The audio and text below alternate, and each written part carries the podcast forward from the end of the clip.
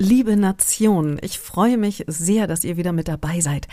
Und ich freue mich außerdem wahnsinnig, dass ich meinen ersten Gast in diesem Podcast begrüßen darf, und zwar die Island-Kennerin und Bestseller-Autorin Anne Siegel. Ihr aktuelles Buch mit dem Titel Wo die wilden Frauen wohnen ist bei Malik erschienen und sie hat in den vergangenen Jahren viel über Island geschrieben. Sie sitzt bereits an ihrem zehnten Buch aktuell und Titel wie Frauen, Fische, Fjorde oder Nordbräute oder auch Reykjavik Blues zeigen, diese Frau kennt sich in Island wirklich gut aus. Und deshalb habe ich sie eingeladen. Denn in den vorangegangenen Podcasts habe ich ja erwähnt, dass Island auf Platz 1 beim World Happiness Report rangiert, während Deutschland eben nur auf Platz 17 ist. Und insofern gehe ich davon aus, dass wir eine Menge von Island lernen können. Mein Ziel, die öffentliche Kommunikation in Deutschland zu wandeln, ist ja Grund für diesen Podcast. Und ich finde eben, wir sind doch noch reichlich distanziert im öffentlichen Raum und könnten einfach fröhlicher, zugewandter, rücksichtsvoller und auch lustiger miteinander umgehen. Von Anne Siegel möchte ich wissen, was machen die Isländer anders, dass die eben ein glücklicheres Land sind und damit ein erhöhtes Gemeinschaftsgefühl haben. Das ist nämlich ein ganz zentraler Faktor für Glück nach dem World Happiness Report. Also begrüße ich jetzt Anne Siegel. Hallo Anne, ich grüße dich ganz herzlich von Berlin nach Köln. Hallo Larissa. Wundervoll dich zu sehen und zu hören gleich beides. Wir machen das hier mit FaceTime und nehmen die Tonspur mit. Du bist ja Island-Expertin par excellence. Also ich habe noch keine so gewiefte und umfassende Island-Expertin getroffen als dich. Wenn ich deine Bücher lese, oder nur reinschaue, das reicht eigentlich schon, entwickle ich eine nie dagewesene Island-Sehnsucht. Das ist interessant. Also ich muss sagen, ähm, da will man hin. Man möchte, also was heißt man? Ich möchte dahin. Und warum ich dich ja eingeladen habe, ist, die Isländer waren ja im World Happiness Report auf Platz eins Und ein Grund, warum Länder da sind, ist natürlich die wirtschaftliche Situation, aber die ist in Deutschland eben auch gut. Und ich frage mich, wie nimmst du die Isländer wahr, ganz persönlich?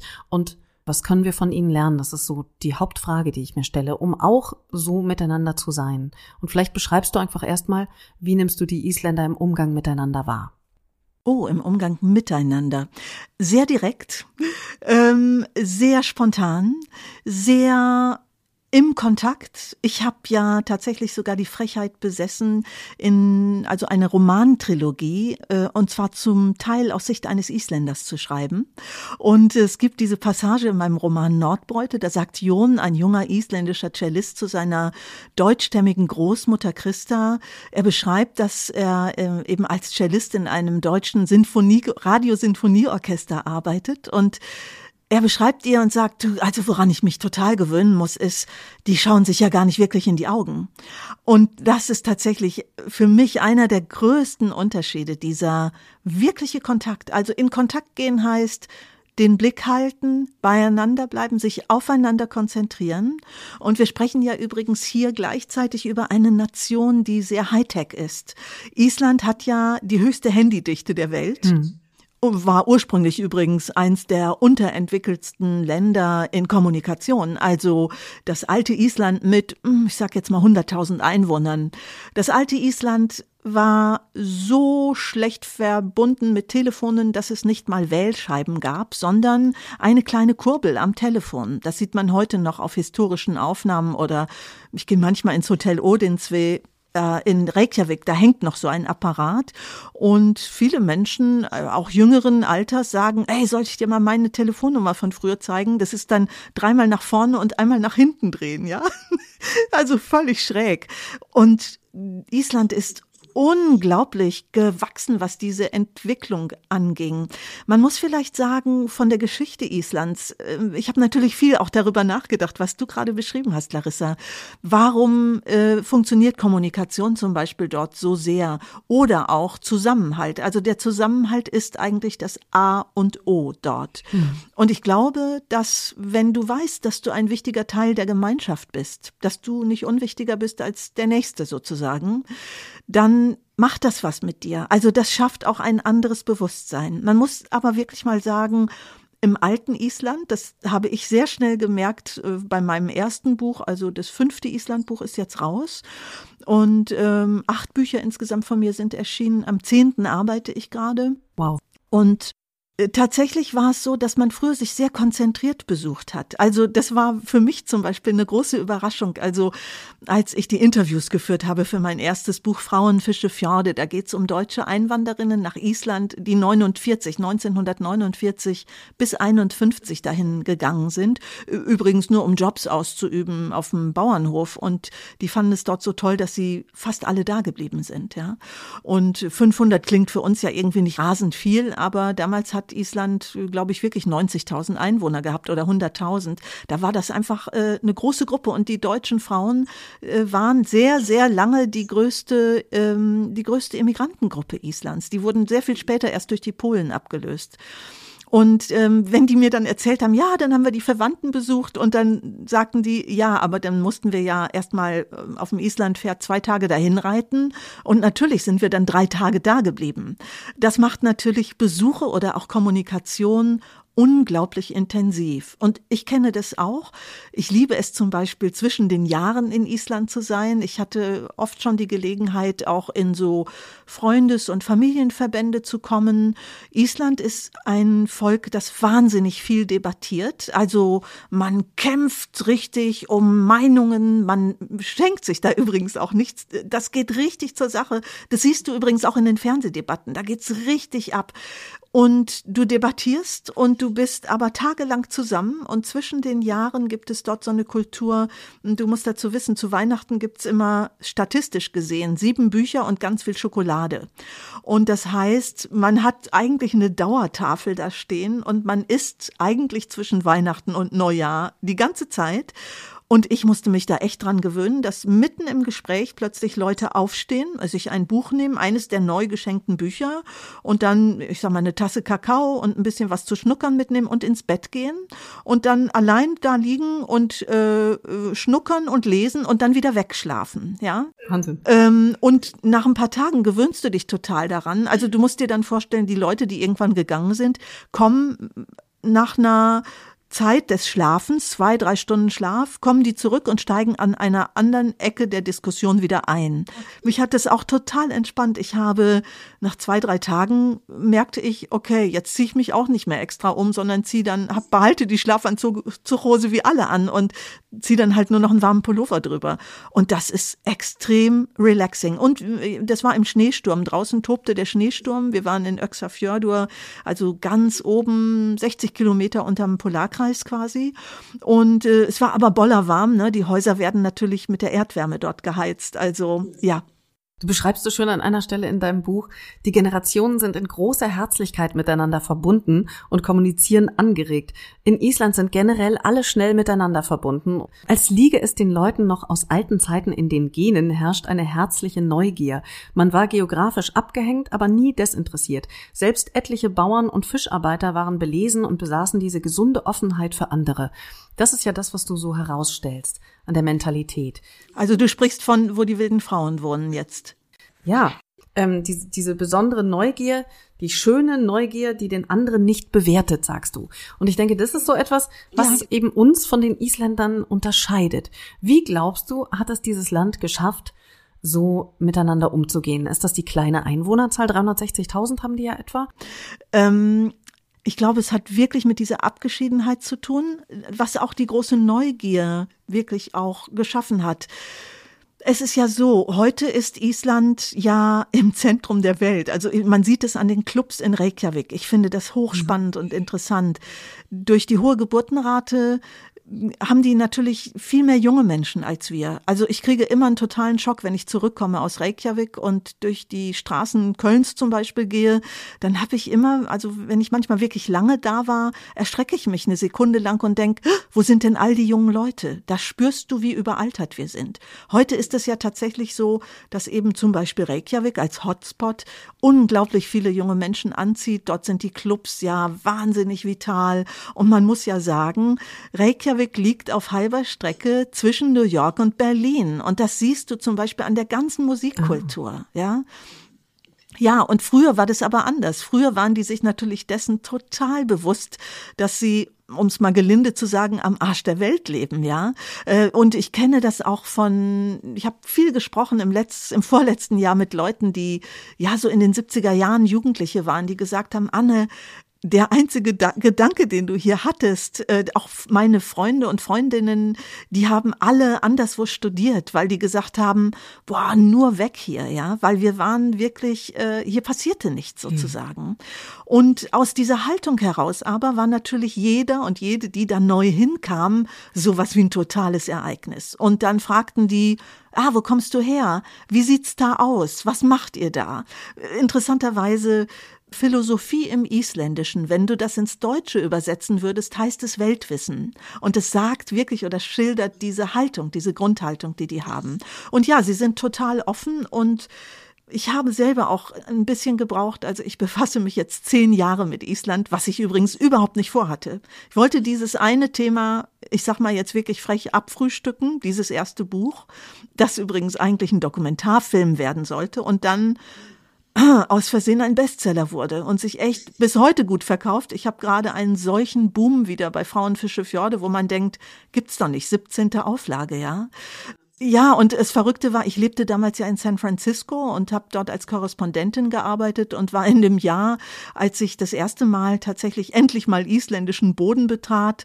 Ich schreibe das im Buch, ich lese meine Bücher ehrlich gesagt selber so selten, aber ich meine, ich war zwölfmal da drüber geflogen in dem Jahr und ich war tatsächlich immer, wenn ich nach San Francisco flog oder von dort zurückkam, ich bin eine notorische Fensterplatzsitzerin. Ähm, und liebe das so auf die Erde hinabzuschauen und und ähm, muss gerade kichern, weil ich habe das früher mal meiner Therapeutin erzählt. Es war sehr lustig. Da sagte ich, ach und wissen Sie, ich höre dann immer die Engel kichern, wie die sich so in die Wolken werfen und dann guckte die mich so an und sagte, Anne, wir müssen Sie dringend erden. ähm, und äh, nichts da. Wozu bitte? ja, so also gut, inzwischen meditiere ich, habe ich damals auch noch nicht. Aber ähm, tatsächlich, ähm, ich war mal so ein bisschen aufgeregt und ich wollte dieses schöne Island nicht verpassen, das von oben immer so toll aussah, weil ja auch im Sommer diese ganzen Schneeflecken auf den Bergen sind. Das sieht ja wie liegende Kühe oder so aus. Es ist, ich finde das einfach unheimlich schön auch anzuschauen, bis heute natürlich. Und es war wirklich Liebe auf den ersten Blick. Also ich habe von Anfang an eine Freude und positive Vibes, ja. äh, die mir entgegenkamen. Und ich bin selber aber auch ein sehr fröhlicher Mensch. Ich werde eigentlich in Deutschland immer extrem skeptisch angeguckt. Also ja, ja, das ist ja auch genau meine Erfahrung. Es hat sich ein bisschen verbessert. Ich glaube, wir sind positiver geworden. Und natürlich klar, nach Zeiten der Pandemie strahlt man ja viel lieber, wenn man wieder rausgeht. Da ist, glaube ich, ändert sich auch die Haltung der Menschen. Also Island käme, was das angeht, für mich direkt nach San Francisco. Da habe ich immer eine Wette mit mir selber gemacht. Ich wohnte auf dem zweithöchsten von 69 Hügeln dort. Und äh, während ich ja hier immer skeptisch angeguckt wurde in Deutschland, so nach dem Motto, ey, warum lacht die? Will die mich anbaggern? Äh, will die mir was klauen? Also ganz komisch. Der Deutsche ist nicht empfänglich für positive, äh, sage ich jetzt mal ganz gemein, ja. Ja, ich bekomme sozusagen als Rückmeldung, dass es etwas Fremdes ist, aber es zieht sich ja, ja genau. auch durch meine Bücher. Ich strahle ja quasi durch die Bücher alle an. Und, ähm, und da merke ich aber auch eine große Resonanz von ja. Menschen, die das lieben, weil da sehr viel Zuversicht eben auch drin steckt. Und ich habe aber immer in San Francisco, wenn ich in die Stadt ging, ins Eureka Valley runter, habe ich mit mir selber eine Wette gemacht. Schaffe ich es, dass ich mal schneller den anderen anstrahle, der mir entgegenkommt? Und die waren immer schneller als ich. Nein. Ja, und ich gehe zum Beispiel auch wahnsinnig schnell. Äh, äh, das war da ganz normal. das fand ich irgendwie gut. Und in Island ist es aber auch wirklich so, du wirst wirklich als bereichernd empfunden, weil du dir ja auch diese Insel ausgewählt hast. Das ist bis heute so. Und ich bin, muss man dazu sagen, ja das klingt jetzt komisch, aber ich bin ja eine Reisende und keine Touristin.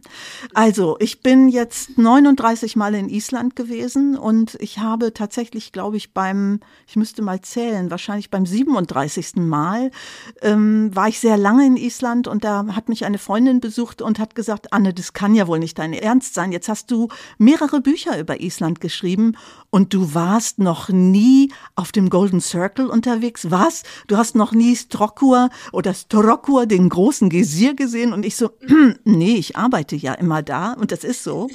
Und dann habe ich aber wirklich mit ihr, mit dieser Freundin, die dann zehn Tage kam, ey, gnadenlos die Touri-Tour gemacht.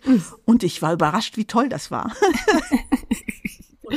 Ja, man hat ja immer diese Vorbehalte. Was ja jetzt sehr spannend ist bei dem, was du schreibst, aus eben diesen zwei Orten, sagen wir jetzt mal Reykjavik, wo ja die Mehrheit der Isländer auch lebt und eben San Francisco. Und ähm, dass trotzdem, obwohl in dieser Metrop Metropole San Francisco eben ja nicht diese Neugier auf die neuen Menschen oder andere Menschen so da sein sollte, da hat es ja einen anderen Grund. Was ist deine Vermutung?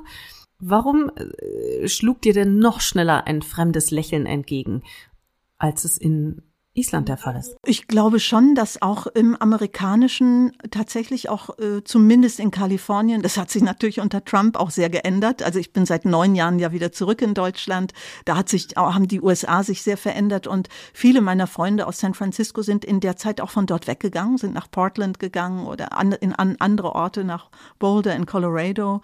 Ähm, aber es ist schon etwas sehr amerikanisches, das Fremde zu adaptieren und zu mögen. Und ähm, ich glaube, es gibt keinen Ort auf der Welt, wo Menschen so beflissen versuchen, Namen zum Beispiel richtig auszusprechen, ja. weil ja diese Nation sich ursprünglich mal darauf begründet hatte, dass das Fremde auch bereichernd ist, ja. Und das ist, da würde, würdest du auch als eine der klaren Ursachen ausmachen dafür, dass da eben ein anderer, ein offenerer Umgang herrscht, ja? Ja, es kommt natürlich noch Kalifornien dazu. Ich meine, da herrscht natürlich New Age pur. Und mhm. ein bisschen, muss man fast sagen, sind natürlich die Kalifornierinnen und Kalifornier von sich selbst auch besoffen, ja. Du hast aber auch dieses Unwahrscheinliche, dieses Golden Light da. Ja. Ähm, also, ich meine, wie kann man etwas anderes als da, also wie kann man dort etwas anderes als Filme machen? Also, das ist ja die beste Ausleuchtung, die es überhaupt gibt. Das stimmt. Ja. Was würdest du denn den Deutschen an die Hand geben, um mehr isländisch oder wie die Menschen aus San Francisco zu sein im Umgang? Was glaubst du, ist, sind die Ingredienzien des anderen Umgangs? Was könnte helfen? Das ist eine spannende Frage. Ich muss tatsächlich einen Moment darüber nachdenken. Ähm wow, der Podcast zum Denken ist ja auch nicht so oft. Eben. Also, ich glaube schon, dass die Isländerinnen und Isländer ein bisschen pur, mehr pur sind als wir. Also dieses ähm, was zu verdecken, ähm, etwas vorzugeben, was man nicht ist. Das kannst du natürlich in einem Land, wo du dich über ein paar Ecken kennen sich ja irgendwie alle, ja. Das ist auch, wenn du Isländer kennenlernst, das erste ist ja, die fragen normalerweise, äh, aus welchem Fjord kommst du denn? Und bei mir ist es zum Glück im Laufe der Jahre, ich habe eigentlich nur isländische Freunde dort. Das ist super, weil ich kann dann immer sagen, ich bin aber die Freundin von dem und dem. Also mittlerweile kennt man mich aber auch in Island, muss man dazu sagen. Es geht ja auch schnell dort, ja. Ähm, aber es geht immer darum, wirklich Verbindungen herzustellen. Das heißt, die Lüge hat dort keine große Chance, ja. Ich, wenn du das siehst, also statistisch gibt es ja nur zwei Morde im Jahr, äh, zum Beispiel in Island. Die werden in der Regel sehr schnell aufgeklärt. ja, ist so.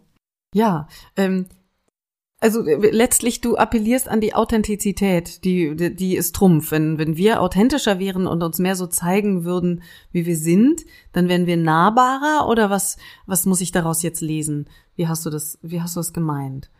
Wir haben Angst, uns zu zeigen hier im Vergleich zu den Isländern. Ich weiß gar nicht, ob das vielleicht sogar bei uns ein Erbe aus dem Dritten Reich ist, dass, ähm, dass es immer um so eine Art, ich will jetzt nicht sagen Cover geht, ich meine, dass sich das wahnsinnig verändert hat, aber ich kann mich erinnern, als Kind auf dem Land, dass es schon noch die Sprüche gab, was sollen denn die Leute denken?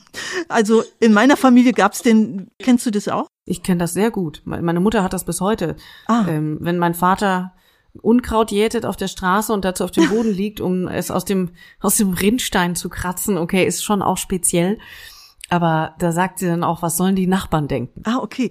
Die rufen den Notruf. Ja, ich habe das als Kind schon immer wahnsinnig boykottiert. Und also es kam bei uns aber erschwerend hinzu, dass meine Großmutter noch einen Kolonialwarenladen auf dem Bauernhof hatte. Also da kamen die Leute hin zum Erzählen und ich habe auch als Kind schon immer mir angehört, was die denn so zu erzählen hatten. Also ja.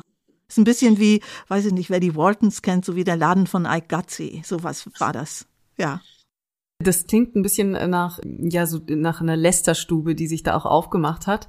Ähm, wie ist denn das? Debattenstube eher, finde ich. Also wurde wirklich hardcore debattiert, ja. Ja, okay, schön. Und äh, was ja, was ja auch so ein bisschen urdeutsch ist, ist so sich dieses das Maul zu zerreißen, auch gerade im Dorf. Das habe ich jetzt gerade noch von einer gehört, die im Vorort von Köln lebt. Da wird viel erzählt und ge geredet über die anderen. Wie ist denn das in Island? Ach, das gibt schon ansatzweise auch, aber mein Eindruck, also meine isländischen Freunde würden das wahrscheinlich, würden mir sofort widersprechen. Die finden ja auch übrigens, dass ich zum Beispiel die isländischen Männer viel zu positiv darstelle in meinen Büchern. Also damit beginnt ja auch mein aktuelles Buch. Da hat ja tatsächlich meine beste isländische Freundin Siga Þorgersdottir, die ist eben Philosophieprofessorin übrigens, hat in Berlin studiert. Und ich weiß noch, als ich Siga davon erzählte, was ich denn da jetzt plane, sagte sie ja, und das habe ich glaube ich im ersten Kapitel geschrieben, aber ich hoffe, du schreibst jetzt nicht wieder so ein schwärmerisches Buch über uns. Und ein bisschen hat sie da natürlich recht, aber ich habe auch recht, weil wir natürlich zum Beispiel, was die Geschlechtergerechtigkeit angeht, ja, also ich habe neulich mal gesagt in einem öffentlichen Vortrag, dass ich denke, es seien 15 bis 20 Jahre, hinken wir denen hinterher. Und da haben mich Leute sofort verbessert und gesagt, nee, das sind locker 30. Und ich glaube übrigens, auch das hilft total. Also ich lästere natürlich als Mensch, wenn ich äh, ein Defizit habe in irgendeiner Form. Und wenn du das beschreibst, dann stelle ich mir natürlich wirklich eigentlich ähm, ja, es gab so in den 70er Jahren, glaube ich, auch so Serien in Deutschland, Alfred Tetzlaff. Also da gab es immer so Serien, so, das sind ja auch stereotype Darstellungen. Ähm, wenn du aber gleichgestellt bist, dann hast du dieses Problem nicht. Wenn du ein erfülltes Arbeitsleben hast und trotzdem ist zum Beispiel für die Kinder gesorgt, weil du 24-7 Kinderbetreuung hast, ja, auch als Studenten ist das ja so in Island dann macht das den Unterschied. Aber hm, da fragt man natürlich, wo hat das denn begonnen? Denn diese Kinderliebe in Island stammt ja auch daher, dass jeder Mensch auf dieser Insel wichtig ist. Also ich hatte so ein Aha-Erlebnis, das ist ich überlege gerade, da war ich, glaube ich, schon drei Jahre, zwei, drei Jahre unterwegs immer so in Island. Also ich bin so im normalen, wenn nicht gerade Lockdown ist, bin ich so alle zwei Monate in Reykjavik. Und ich habe damals Victis Finnburger Dottir, die Präsidentin, interviewt, die ich wahnsinnig schätze. Die wird dieses Jahr 90. Und ich finde, Ihre Position in der Welt kann gar nicht oft genug betont werden. Victis war übrigens früher Theaterleiterin und es gab ein Gerücht in Island Ende der 70er Jahre, dass sie doch Präsidentin werden wolle. Sie hat das immer total abgestritten, hat gesagt, was soll das denn, so ein Quatsch? Das ist aber typisch isländisch. Ähm, es führte tatsächlich dazu, dass sie kandidiert hat. Stark. Und ja, sie war bekannt geworden, weil sie die Regierung verklagt hatte, denn sie war die erste geschiedene Frau, die ein Kind adoptieren wollte. Und das war in Island gar nicht erlaubt in den 70er Jahren. Und dann ist sie davor, also sie ist dafür vor Gericht gezogen und hat dann dafür gekämpft, dass sie Astridur, das ist ihre Tochter, adoptieren durfte. Dadurch war sie denen bekannt, die nicht so ins Theater ging, man kannte sie. Und dann wurde sie die erste demokratisch gewählte Präsidentin auf der Welt, was sie auch nicht gedacht hätte. Sie In welchem Jahr war das? Also sie ist 79 gewählt worden und sie hat damals tatsächlich vorgehabt, eigentlich nur zu zeigen, dass eine Frau kandidieren kann. Und auch das hatte sie nicht vor. Also zum Kippen kam das Ganze, als ihr 34 Matrosen, das beschreibe ich ja auch in meinem aktuellen Buch, die haben ihr von einem Fischtrawler geschrieben. Wir, die Männer, der, ich habe im Buch geschrieben, wie der hieß, der, der, der Kahn, von dem die geschrieben haben. Ich habe das Telegramm bei ihr auch gesehen, wunderschön mit seiner bunten Kordel. Äh, wir glauben an dich, wir möchten, dass du kandidierst. Haben ihr 34 junge Männer geschrieben. Und da hat sie gedacht, ey, wie kann es sein, dass ich nicht an mich glaube, aber die glauben an mich. Und dann wollte sie eigentlich nur beweisen, dass eine Frau kandidieren kann. Sie gehörte, es waren mehrere, äh, ich glaube, es waren vier oder fünf Kandidaten. Sie war eigentlich im hinteren Feld. Und dann gab es die berühmte Elefantenrunde. Man muss vielleicht als kleinen Gag noch dazwischen schieben. Zwei Abende vor der Wahl, glaube ich, war das. Ich versuche zu rekapitulieren, 79. Da bin ich auch noch mit der Tröte um den Tannenbaum gelaufen übrigens. Aber ähm, da hat sie tatsächlich, war sie in den Ostfjorden und hat zu Ehren der Elfe Victis am Elfenstein einen Strauß Blumen niedergelegt. Und eine alte Bäuerin kam, die hatte ein Strickkleid, das jetzt ästhetisch nicht so der Brüller war, hatte sie gestrickt und hat ihr das hingehalten und sagte, Victis, ich habe das für dich gestrickt. Wenn du Präsidentin wirst, würdest du das anziehen. Und sie sagt, weil sie denkt, klar, ich werde überhaupt nicht gewählt. Ja, danke, mache ich gerne. Schön weit aus dem Fenster gelehnt. Ich schicke dir gerne mal die Fotos. Ich habe tatsächlich gestern die historischen Fotos mit dem wirklich schäbigen Strickkleid gefunden, in dem sie immer noch eine gute Figur machte. Und Victis hatte an der Sorbonne studiert, war auch, also hat auch übrigens äh, Telekolleg heißt das, glaube ich, bei uns hieß das mal in Deutschland. Sie hat Französischunterricht im Fernsehen gegeben. Da kannte man sie auch ein bisschen. So, und dann gibt es am Vorabend eine Elefantenrunde, wo also alle Kandidaten sitzen, so ein bisschen vergleichbar mit, vielleicht erinnerst du dich damals, äh, Schröder-Merkel, wo er sagte, diese Frau wird doch niemals Kanzlerin. Es gab einen ähnlichen Sittenverfall damals im isländischen Fernsehen. Und zwar hat ein Kandidat, ihr Gegenkandidat, von dem eigentlich sicher war, dass der die Wahl gewinnen wird, der hat zu einer extrem schäbigen Methode gegriffen, denn auch für ihn war das wohl etwas fremd, dass eine Frau also es wagt zu kandidieren. Und es war laut geworden. Übrigens, da ist Island eben auch sehr klein. Das wissen dann gleich alle. Victis hatte Brustkrebs gehabt und äh, man hatte ihr eine Brust entfernen müssen. Und ich muss leider aus dem Isländischen zitieren, dass eine sehr hm, rüde Sprache sein kann. Jedenfalls sagte der Gegenkandidat, Zitat ins Deutsche übersetzt, Warum soll unser Volk eine Frau mit nur einer Titte wählen? Nein. Oh ja, Nein. und Victis aber ganz Theaterfrau, die überhaupt nicht, die ist so blitzgescheit, die ist überhaupt nicht auf den Kopf gefallen, antwortete blitzschnell, hm, ich hatte nicht vor, das Volk an meine Brust zu legen. Oh, großartig. Ein großer Moment in der isländischen Politik, liebe Larissa. Ja, und tatsächlich, also in meiner Fantasie haben irgendwelche coolen Typen vor der Glotze gesessen und gesagt, boah, die ist ja, die ist ja der Hammer, die wähle ich. Also äh, es geht die Legende, es gibt noch ein letztes Foto von ihr, wo sie morgens noch Tulpen pflanzt mit ihrer Tochter und auch gewählt hat und dann hat sie dem Wahlkampfmanager gesagt, so, ich gehe jetzt ins Bett, ich bin fertig, weil die hatte wirklich einen harten Wahlkampf und dachte, jetzt kann ich endlich ausschlafen. Und dann ist das nächste Foto von ihr, das überliefert ist, wie man ihr Lockenwickler ins Haar dreht. Äh, und zwar hat der Wahlkampfmanager sie wohl geweckt mit den Worten, Victis, Victis, aufstehen, du bist Präsidentin. und man muss sagen, und deshalb betone ich das übrigens, diese Frau, ähm, man darf ihre Bedeutung überhaupt nicht unterminieren, denn sie war diejenige, die Gorbatschow und Reagan als erste an einen Tisch gebracht hat, 1986 in Reykjavik. Ein, also, und zwar wirklich damit auch das Ende des Kalten Krieges eingeleitet hat. Und jetzt habe ich sehr ausgeholt. Ich war bei Victis, habe sie interviewt und da hat sie erzählt, da war sie auch schon hochbetagt, 85 oder so, und ähm, sagte, erzählte, dass sie als Kind ihren Bruder verloren hat, der, glaube ich, mit drei, wenn ich das richtig erinnere, äh, gestorben ist. Da war sie fünf oder so. Und diese Frau, die mit allen Wassern gewaschen ist, also bis heute auch in der Welt unterwegs ist, übrigens auch einen riesen, also wirklich einen Club gegründet hat von ehemaligen Regierungschefinnen, die alle in so einem Special Club junge Politikerinnen fördern. Diese Frau begann zu weinen. Und weinen, muss man dazu sagen, übrigens ist Stärke in Island. Auch Männer weinen dort ganz viel und es ist Stärke. Großartig. Ja, und dann hat sie diesen Satz gesagt, der bei mir ein großes Klick verursacht hat und mir geholfen hat, nochmal ein tieferes Verständnis für diese Insel zu finden. Sie hat gesagt, jeder Mensch macht diese Insel besser. Wow. Wenn du das weißt und wenn du daran glaubst, es gibt in meinem ersten Buch Frauenfische Fjorde die Geschichte von Maria, die auch als Hilfskraft aufs Land dahin fährt und in Island erst realisiert, sie ist schwanger. Äh, und mir hinterher gesagt hat, zwei wurden. Eine wurde dort schwanger, sie war schon schwanger und die waren diese sehr durch den Krieg gebeutelte Generation junger Frauen, die waren nie aufgeklärt worden. Also Anita hat gesagt, aber Anne, wir haben doch gedacht, wir werden vom Küssen schwanger. Ja, das fand ich irre. Und Maria, äh, also der, der Bauernverband wollte diese Frau zurückschicken, weil man, man musste ledig sein, wenn man dort arbeiten wollte. Und dann haben die jungen Bauern, ich habe einem dieser Bauern übrigens dann tatsächlich mein Buch gewidmet, Stebbi, die haben gesagt, die Maria bleibt hier und dieses Kind ist wichtig für die Insel. Und auch selbst die Episode habe ich viel später erst richtig verstehen können durch diesen Satz. Und das heißt ja im letzten nichts anderes, Larissa, als ja. jeder Mensch, der hier sich entschieden hat, auf diese Insel zu kommen, ist es wert von uns, glücklich aufgenommen zu werden. Der wird ein Teil von uns.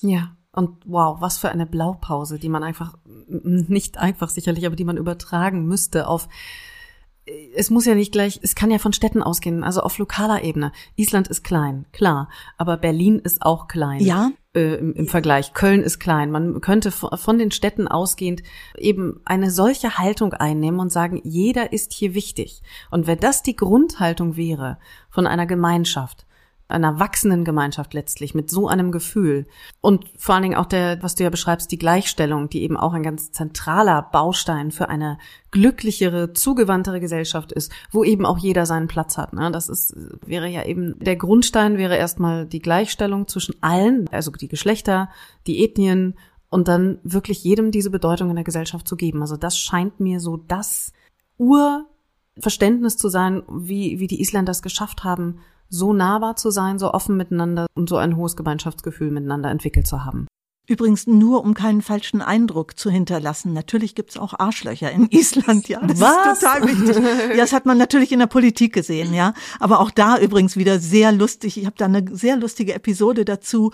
Ähm, es gab so einen Skandal im, das ist, glaube ich, anderthalb Jahre her. Da hat eine, also da waren, waren Politiker, die saßen im Pub gegenüber vom Althing, vom Parlament und haben sexistische Sprüche über mehrere weibliche Abgeordnete äh, gebracht. Und die waren sogar so arrogant, dass sie nicht mitbekommen haben, dass eine dieser Abgeordneten unweit von ihnen saß und das mit dem Handy mitgeschnitten hat. Ups. Und das hat einen riesen Skandal verursacht in Island. Das war so ein fetter Skandal. Der eine musste sofort zurücktreten. Alle waren auch schon ein bisschen auf der Abschussliste, weil die auch in der Finanzkrise schon Dreck am Stecken gehabt zu haben schienen, aber man konnte ihnen das nicht nachweisen.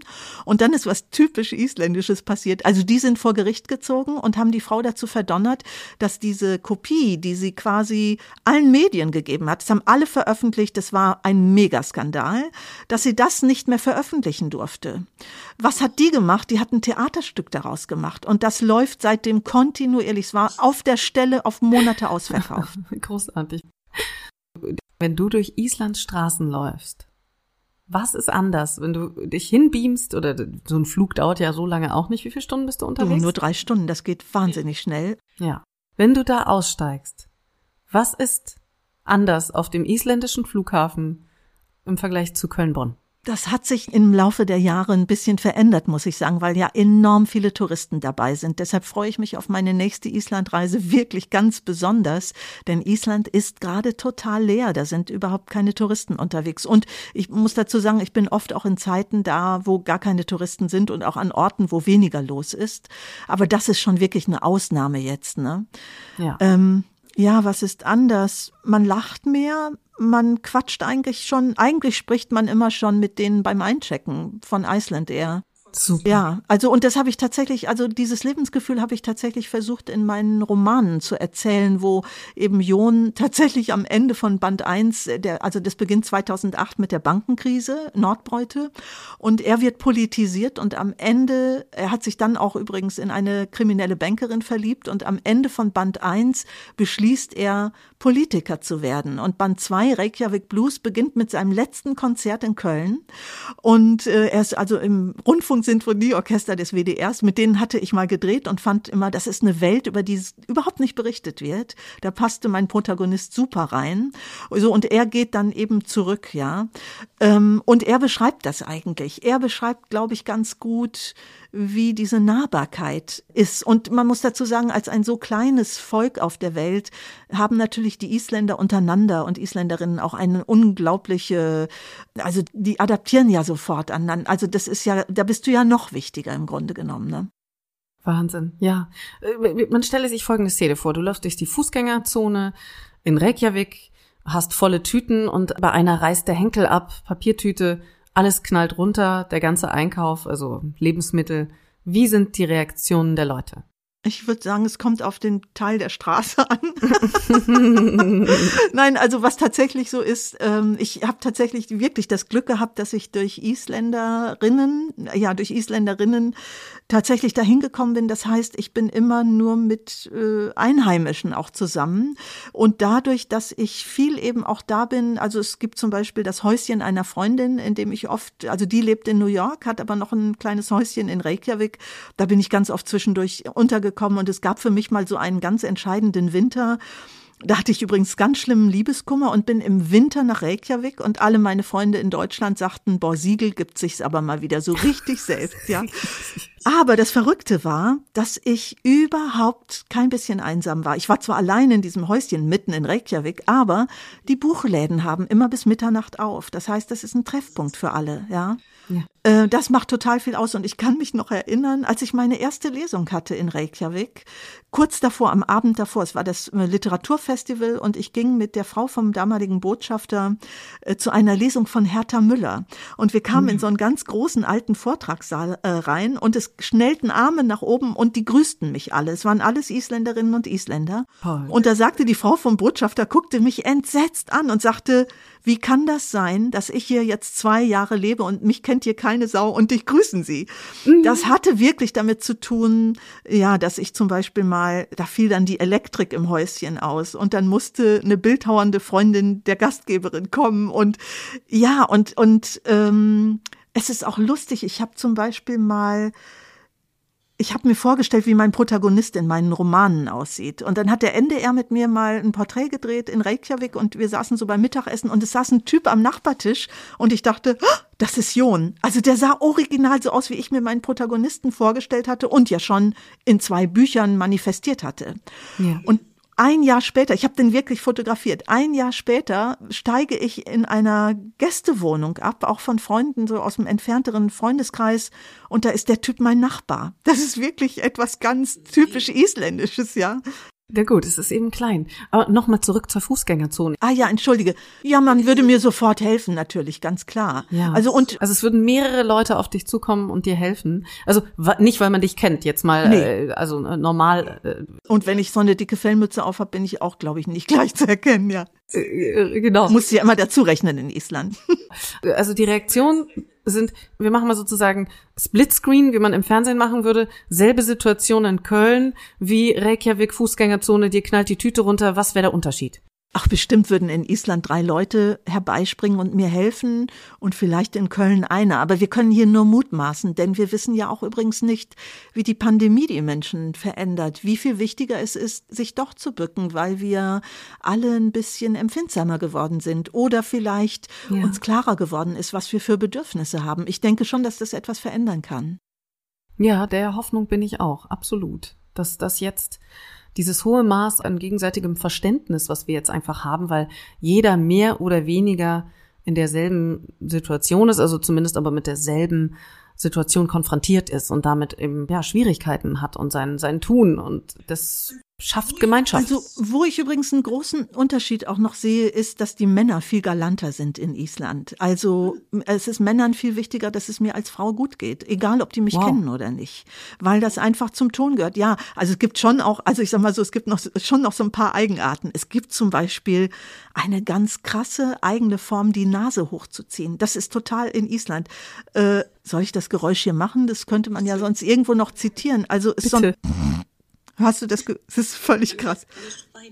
Ja, so ein bisschen. Also äh, ich müsste noch mal, wenn ich dabei gehe, ja, es ist eben nicht die Nase putzen, sondern so hochziehen. Und wenn ich mich in ein Flugzeug ja. setze, weiß ich immer, wo die Isländer sitzen, an dem Geräusch. Und ich fand das ganz schlimm. Also wirklich eine innige Freundin, die eine tolle Künstlerin ist, die aus dem Norden auch von so einem Bauernhof kommt, die macht das immer. Und ich habe immer gedacht, wie kann es sein, dass diese Frau alle Filmpreise der Welt hat? Und es ist meine wirklich eine geliebte Freundin von mir. Und die macht diesen komischen, die zieht das hoch. Und dann war ich im Winter das erste Mal mit ihr auf dem Hof, von dem sie stammt. Und es war wirklich klassisch Island. Minus 22 Grad im Winter. Du machst die Autotür auf und der Wind pfeift dir so um die Ohren und geht in alle Öffnungen deines Gesichtes und geht wirklich durch die Ärmel und alles. Oh Gott, wow. Du würdest im Traum nicht dazu kommen, dein Taschentuch aus der Tasche zu holen, weil das geht sonst zu schnell. Ich kann das nur darauf zurückführen. Ich glaube, dass das daher kommt. aber, aber du sagtest gerade so schon, die Männer sind galanter. Ja, die Männer sind galanter, also das, ja. Wahnsinn, das wäre doch ein Hebel, an dem wir hier ansetzen könnten. Liebe Männer, seid galant. Ja, und also man muss dazu aber sagen, dass natürlich die Männer, äh, wir sprechen natürlich auch davon, dass die durch, wir haben eben über Victis Finn Bogadottir gesprochen, mhm. die haben natürlich ein Rollenmodell, eine Frau, die, ja, die es wuppt irgendwie in der Politik, ja. Äh, das ist wie neulich eine Freundin erzählte, dass ihre Tochter gesagt hat, du Mami, wer wird denn nach der Merkel Kanzlerin? Also sie wusste gar nicht, dass Männer auch Kanzler werden können. Das fand ich völlig spektakulär übrigens. Ja. Großartig. Ja. Und die Männer Islands sind vielleicht in der Hinsicht auch sehr clever, dass sie sagen, wenn es einer Frau besser geht oder meiner Frau besser geht, geht's mir ja auch besser. Und das stimmt. Und man muss dazu sagen, natürlich, der Staat hat ja vieles an Gesetzen so geregelt, dass äh, ja, dass du sozusagen diesen Geschlechterkampf auch nicht mehr in deiner Beziehung hast unter Umständen. Ne? Ja. Dass also tatsächlich das so festgelegt ist. Also das schreibe ich ja, äh, ich glaube in dem Fischerinnen-Kapitel in wo die wilden Frauen wohnen, habe ich ja geschrieben, dass tatsächlich ja das erste Gesetz für gleichen Lohn in Island 1775 äh, entstanden ist. Unglaublich. Ja, und man muss dazu sagen, damals ja alles noch unter dänischer Krone. Mhm. Die Isländerinnen waren den Däninnen gegenüber den dänischen Schwestern sozusagen auf dem Festland immer voraus. Übrigens auch das Erbrecht in Island war bei den Frauen extrem früh viel besser als zum Beispiel bei den Däninnen, was übrigens damit zu tun hatte, dass die meisten Männer aufs Meer fuhren und die isländische See ist unfassbar rau, auch die grönländische See im Norden dann. Ähm, da passieren bis heute Schiffsunglücke. Und es passierte ganz oft, dass die Männer nicht vom Meer zurückkamen. Und dann musste zum Beispiel gewährleistet sein, dass der Hof weiter betrieben werden kann. Ja. Und wenn es nicht das fortschrittliche Erbrecht für Frauen gegeben hätte, dann wäre die Existenz draufgegangen. Wahnsinn. Und tatsächlich, ich habe mit jemandem diskutiert, die hatte eine Magisterarbeit über das Rollenbild in den Sagas geschrieben, Laura Ritter. Und Laura hat eine tolle Analyse gemacht über die Gleichberechtigung schon in den Sagas. Also das hat extrem früh schon begonnen. Wow, okay, das können wir so schnell nicht nachholen.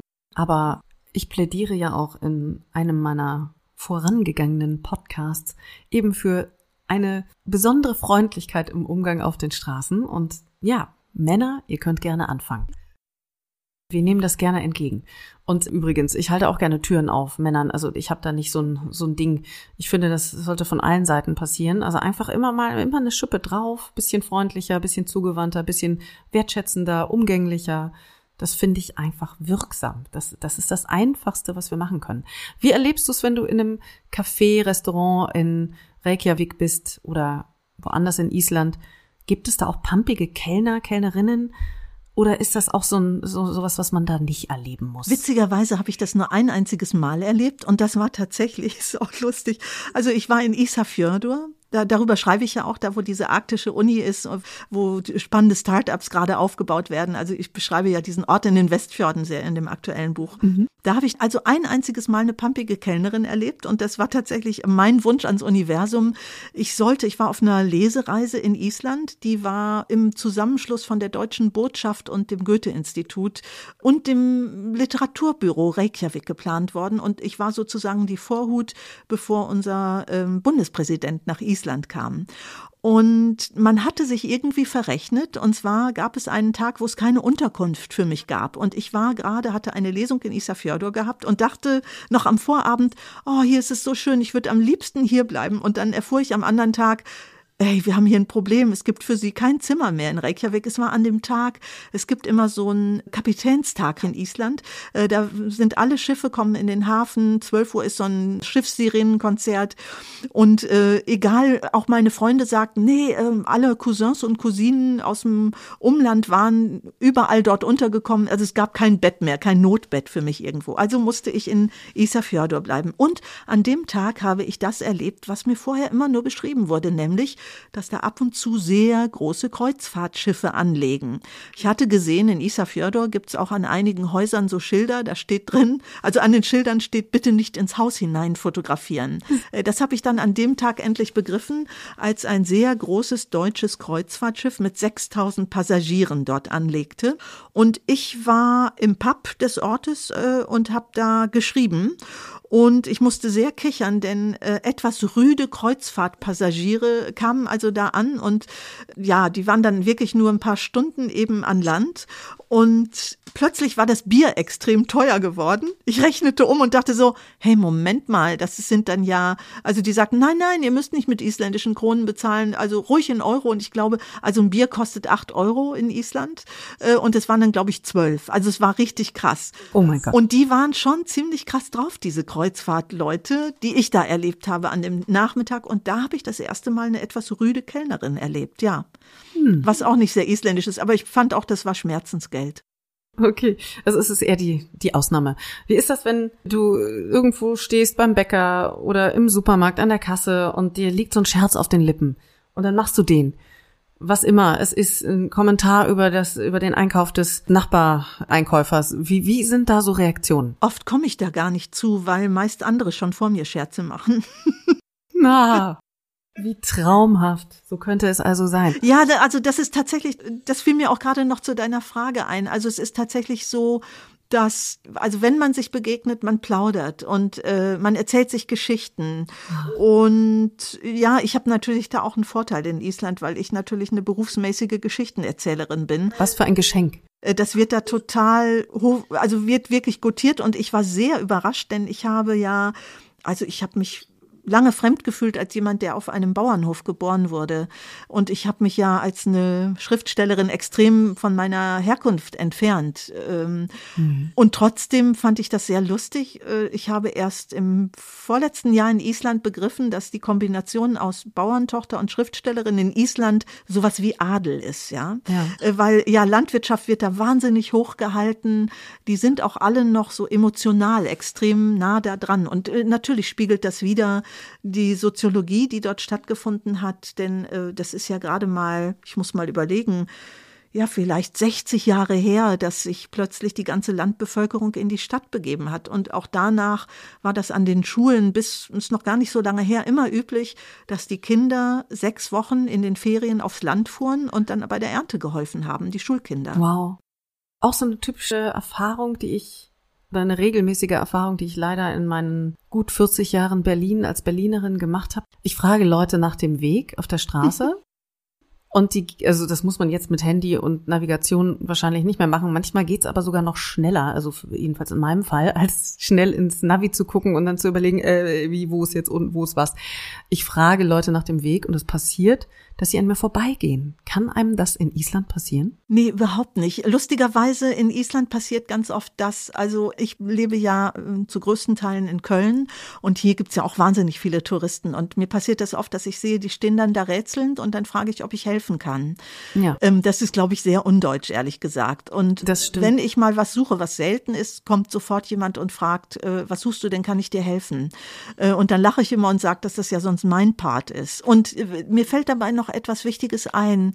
In Island, und das führt, glaube ich, auch zu einer größeren Nahbarkeit, gibt es ja kein Sie. Alle duzen sich. Der Vorname ist wichtig. Das Telefonbuch fängt ja, also da richtest du dich nach den Vornamen. Ja. Ja. Also äh, gelebte Nahbarkeit, das wär's doch, wenn wir auf der Straße einfach, hier wird man ja sehr unfreundlich angeschaut, wenn man jemanden duzt, der einige Jahre älter ist als man selbst. Das kommt meistens nicht so gut. Lustig, mir geht es anders. Äh, ich duze manchmal Leute, die jünger sind und die siezen mich dann zurück. Ja, Hab ich heute wieder erlebt und dachte so. Das hä? passiert mir auch. Und dann bin ich manchmal etwas beleidigt, weil ich mir denke, hm, na gut, okay, irgendwann ist es dann halt soweit. Aber ja, ähm, das wäre ja auch ein Rezept, ne? dass wir einfach anfangen, uns alle zu duzen.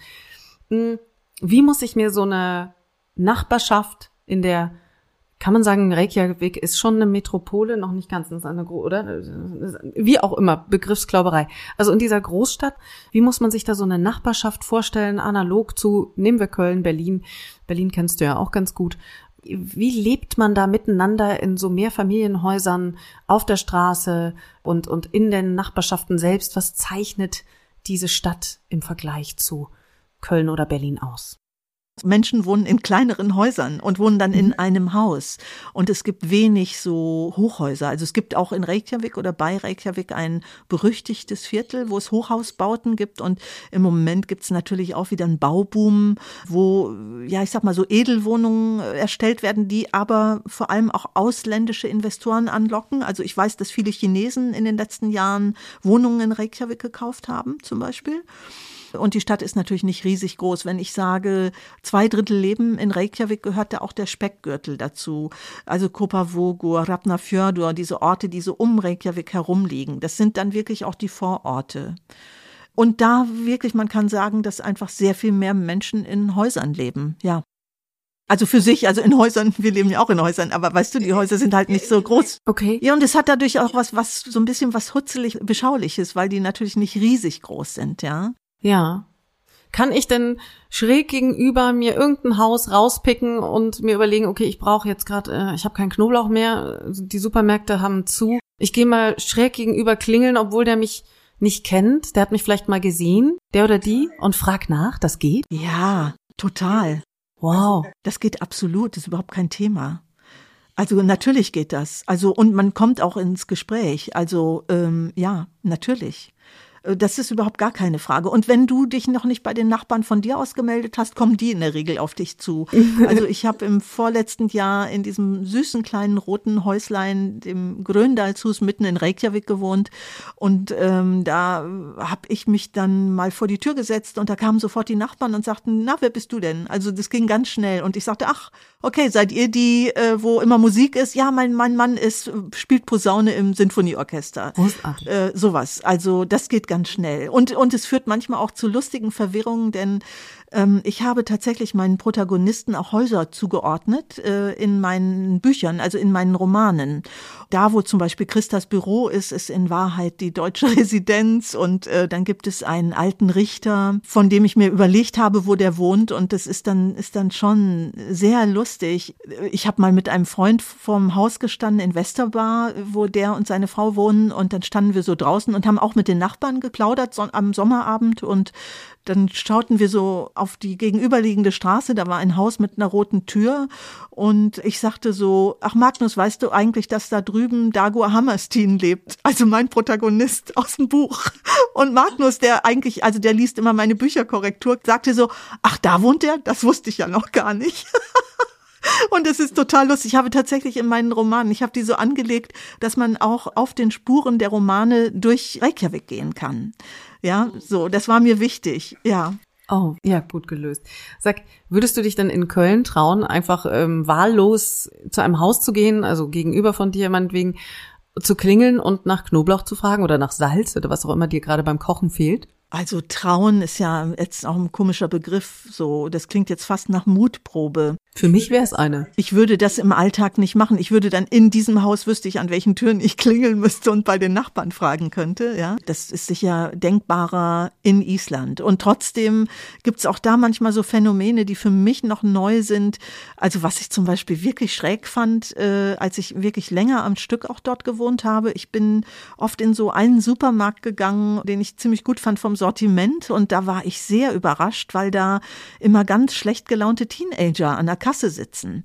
Und äh, das ist tatsächlich interessant, denn in Island fangen Kinder wahnsinnig früh an zu arbeiten. Die jobben sehr früh. Also man muss schon auch bei aller Liebe zu Island und allem Lob und Schwärmereien sagen, dass Island schon ein ziemlich kapitalistisches Land letztlich auch ist, ja. Das heißt, als Kind fängst du unheimlich früh an zu arbeiten, weil du dir irgendwelche Konsumgüter leisten willst.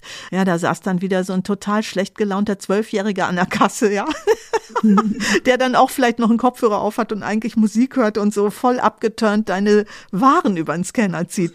Das passiert da total. Aber äh, man muss vielleicht dazu sagen, der Respekt vor Kindern und Jugendlichen ist in Island ungleich höher. Also auch das. Island ähm, ist das Land, also man kann wirklich sagen, isländische Eltern sind so das Gegenstück von Helikoptereltern.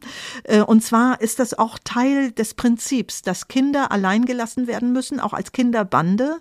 Und man, man hat ein unglaublich, eine sehr hohe Leidensgrenze als äh, isländische Eltern, weil die müssen das Recht haben, sich die Birne einzuschlagen. Da darfst du nicht eingreifen. Ui. Und das ist teilweise super krass. Ich habe mal mitgekriegt an der Grundschule, wie Kids sich unter Steinen gegenseitig beerdigt haben. Und da war ich kurz davor einzugreifen und dachte so, oh nein, nachher werde ich als Deutsche ertappt, weil das macht hier keiner. Alle waren in Sichtweite, niemand hat eingegriffen. Wahnsinn. Also Kindern wird eine unglaublich große Freiheit zugestanden. Das führt aber dazu, dass die sehr früh Verantwortung übernehmen müssen. Ja. Genau, das geht ja damit logischerweise einher. Wahnsinn. Und in uns steckt ja noch sowas wie der deutsche Knigge, den wir durchaus leben, oder das ist so der unausgesprochene Anspruch Gibt es sowas in Island? Äh, offenbar ja schon, aber was ist so die kulturhistorische Basis für den Umgang miteinander auf der Straße? Was ist so die Grundidee? Kannst du das formulieren? Das äh, habe ich nicht ganz als Frage verstanden, muss ich wirklich gestehen.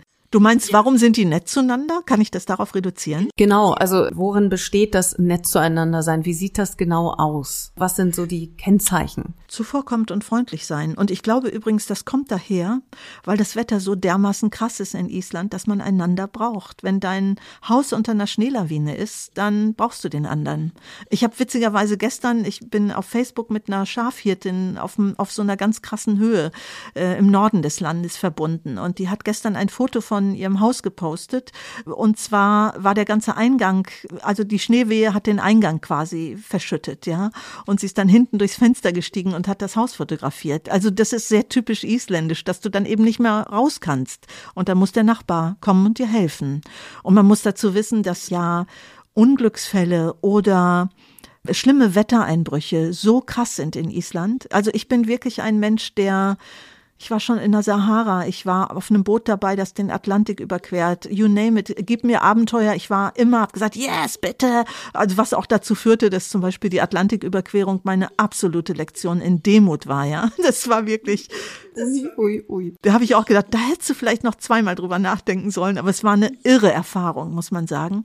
Und in Island ist es tatsächlich so, das Wetter ist so krass.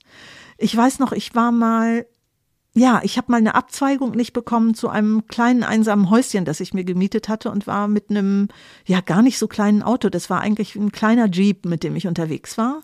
Und ich fuhr über eine sehr berüchtigte Höhe und es war Ende April, Anfang Mai. Ich meine, es war der 30. April, so um die Zeit herum.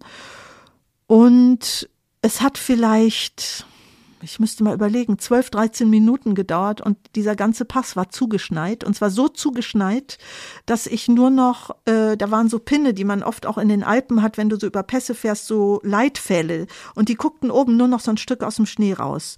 Und ich guckte in den Rückspiegel und dachte, wo sind denn all die anderen Autos geblieben? Die waren alle in Graben gefahren, die waren alle von der Strecke abgekommen und ich hatte also das kannte ich gar nicht, das Gefühl. Ich hatte Knieschlottern. Ich hatte totales Knieschlottern und ähm, ich habe es dann im Schritttempo darunter geschafft und hinter mir wurde der Pass gesperrt und ich bin wirklich, es war lustig, da waren so von der isländischen Rettungswacht so große Wikinger in Overalls. Ich bin denen quasi fast heulend in die Arme oh. gefallen, weil ich so froh war und sagte, ich muss da und dahin. Dann sagten die, ja, die Straße ist gesperrt, da kannst du nicht zurück und haben mir gezeigt, dass ich quasi wirklich quer durchs Land fahren musste und dann musste ich an den Fjorden hat man manchmal so Passstraßen, die gehen so in ganz hoch und das sind manchmal nur noch Schlaglochpisten.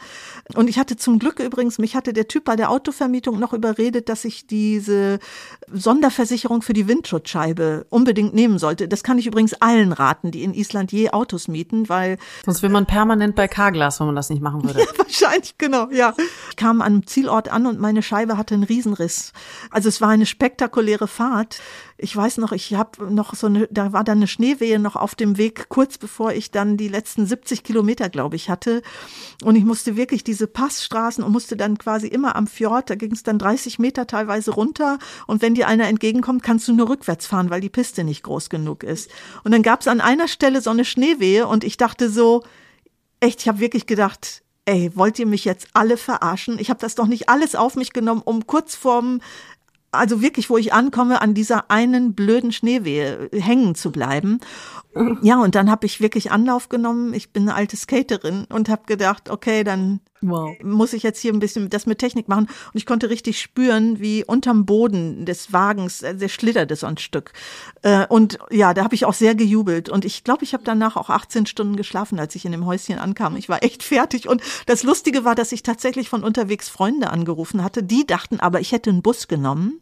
Und äh, dann am Tag später riefen die mich an und sagten, oh. aber Anne, du warst doch nicht auf der, wie heißt sie denn noch, Haley, die Hazy. Das hat einen ganz komplexen Namen. Äh, und dann sagte ich, ja, ich war da im Auto und dann sagten alle, oh mein Gott, ihr wart in allen Nachrichten. Also es war sogar für isländische Verhältnisse total krass. Und ich bin über diesen Pass übrigens noch zweimal gefahren und dachte, also ich bin wirklich so jemand, wenn mir was passiert, dann mache ich das so lange, bis ich keine Angst mehr habe. Respekt. Und als ich das letzte Mal über diesen Pass gefahren bin, auch sehr spät in der Nacht, aber im Sommer, wo es ja nicht dunkel wird, war da Bodennebel. Das war wieder so eine total krasse Strecke, wo ich dachte, ey, gleich steht hier irgend so ein dickes Gespenst vor mir und sagt, haha, war nur ein Scherz, ja. Also Island bringt einen vom Wetter so sehr an die Grenzen, wie ich das wirklich an keinem anderen Ort der Welt erlebt habe. Und wie gesagt, ich spreche als jemand, die einen hohen Level hat. Also ich weiß noch, als ich nach San Francisco zog und einer Freundin aus Köln erzählte, Ja. Boah, ich bin da immer total erschöpft, weil da ist der Wind ja auch sehr krass und dann gehst du auf diese Hügel hoch und dann kriegte die einen totalen Lachanfall und sagte, Anne, für dich sind Orte wie Reykjavik und San Francisco geschaffen worden, weil wir anderen sind immer schon in Deutschland erschöpft. Was ich nicht kenne Ja. hier, ne? Äh, Man kann also sagen, dass wenn man in eine Situation kommt, die kritisch ist oder auch nur unangenehm, in eine ungemütliche Wetterlage, dann kann man sich darauf verlassen in Island, dass da jemand zur Stelle ist, vorausgesetzt man trifft jemanden, der einem hilft. Ja, äh, aber das gilt natürlich bei Straßensperren nicht. Und übrigens dieser Pass, diese Passstraße, von der ich gerade erzählt habe, die war jetzt vor ein paar Tagen wieder geschlossen und es hat dazu geführt, dass ein ganz wichtiger Handballwettbewerb verschoben werden musste, weil die Spielerinnen in Akureyri waren und da drüber mussten, um eigentlich zum wichtigen Spiel zu kommen. Und es war klar, da kommt auch jetzt gerade keiner drüber, weil der Schnee dort viel zu gefährlich ist in kurzer Zeit. Ja. Stichwort Zivilcourage, das ist ja auch ein großes Thema, wo aus meiner Sicht in Deutschland noch viel Luft nach oben ist. Wie sieht das denn da aus in auf der Autobahn passierten oder auf der Landstraße passierten Unfall? Auf der Autobahn ist in Island schon eigentlich ein Witz an sich. also ja, ja, ich dachte es mir. Auf größeren Straßen, was passiert, wenn da ein Unfall passiert? Was machen die, was machen die Verkehrsteilnehmer, die anderen? Also da hilft man sich natürlich äh, überhaupt gar keine Frage. Also klar hilfst du, äh, man hilft einander. Das, das ist ja selbstverständlich dort. Ja. Äh, Ja, also das ist überhaupt kein Ding. Also auch, aber auch weil du weißt, dem anderen kann schneller was passieren hier, ne? So. Hm. Also was zum Beispiel im Verkehr sehr anders ist, mich hat neulich jemand darauf angesprochen, das fand ich sehr lustig, das war jemand, die war getrennt und hat gesagt, Island ist das Land, wo sie wahnsinnig gut trampen kann. Und da dachte ich, ja, das stimmt. Also ich habe auch schon Tramper da mitgenommen. Klasse. Ja, du nimmst natürlich einen Tramper mit da, das ist ganz klar. Und es wird ganz viel getrennt und du wirst auch sofort mitgenommen, ja. Gibt es da im Straßenverkehr so in der Rush Hour Aggression, wie wir das hier kennen, Ja, wo mal schnell der Mittelfinger raus, rausgehauen wird oder, oder jemand eben irgendwie rumpflucht, fahr doch mal, du Arsch. Ist ja, ich höre das hier ganz regelmäßig. Erst neulich vor ein paar Tagen sah ich einen auf dem Fahrrad. Ich hatte mein Kind an der Hand und der wurde, also der Fahrradweg war zugeparkt, aber auch nur für eine kurze Sekunde. Also die Frau musste nur schnell diesen Radweg überqueren und der knallte mit der Hand gegens Auto und rief, äh, verpiss dich, du Wichser, und spuckte auch noch gegens Auto, wo ich dachte, geht's nicht noch eine Nummer krasser? Warum muss mein Kind sowas jetzt mitkriegen und warum muss ich sowas mitkriegen und überhaupt, warum muss das passieren? Diese Frau, die, die da auf dem Radweg stand, war für einen kleinen Moment da und wollte weiter und hat sich einfach vertan. Und dann so eine unverhältnismäßig krasse Reaktion. Das macht mich so wütend oder auch traurig, ne? Gibt es sowas? Nein, das kannst du. Ich meine, Berlin ist ja auch deutschlandweit nochmal eine krasse Nummer. Ich Vermutlich. sag ja immer gerne, wenn du in Berlin ein Bier bestellst, dann machst du das ja mit den Worten, entschuldigen Sie, dass ich geboren wurde, aber ich hätte gern das und das Bier. Ja. genau. Das ist schon ein sehr großes Gegenstück zu Island. Das muss man wirklich sagen. Gleichwohl scheint auch diese rüde Berliner Mentalität eine Menge Isländerinnen und Isländer anzuziehen, denn ähm, tatsächlich leben ja unfassbar viele Isländer in Berlin. Das ist wahrscheinlich die drittgrößte isländische Stadt. Also viele Künstler sind dort und haben dort Zweitwohnungen zum Beispiel. Ja, die können sich dann aber wieder in Island erholen, wenn sie genug haben hier vom, vom bittstellerischen Bierbestellmodus. ja, wahrscheinlich. ja. Ja, ist tatsächlich relativ gängig hier, dass man, also ich habe so das Gefühl, ich muss regelmäßig den Kellner, die Kellnerin erstmal aufmuntern, wenn ich irgendwo was bestellen möchte. Ja, ja. Ich könnte dir stundenlang, nein, ich korrigiere, tagelang zuhören, liebe Anne. Nichtsdestotrotz möchte ich jetzt so langsam den Podcast schließen und würde gerne nochmal so eine Art Zusammenfassung machen wollen, wenn du den Deutschen oder wenn du den Bundesbürgern der Nation, unserer Nation, wie ich gerne sage, äh, Tipps an die Hand geben möchtest. Was können wir, ohne Isländer zu sein, in Deutschland an den Tag legen für eine Haltung, für ein Verhalten, dass wir anders miteinander kommunikativer sind, freundlicher. Du hast das letzte Wort an dieser Stelle. Ich glaube, wir können etwas machen, was sehr isländisch wäre. Und das ist etwas, was wahrscheinlich auch zu unserer Situation gerade passt, zu einer Pandemie. Ich finde, wir könnten alle viel besser aufeinander aufpassen. Ja. Und das wäre sehr isländisch. Das ist wunderschön gesagt. Willst du denn dem noch was hinzufügen? Weil damit ist ja schon, da, da, da ist ja so viel drin, aufpassen, ne? Aufeinander. Ja, darum geht es. Genau, ja, schön. Ich möchte das so stehen lassen. Sehr schön. Mich bedanken für euer Ohr, euer Interesse und freue mich, wenn ihr beim nächsten Mal wieder dabei seid. Bleibt fröhlich und freundlich, es wird was verändern. Eure Gesellschafterin.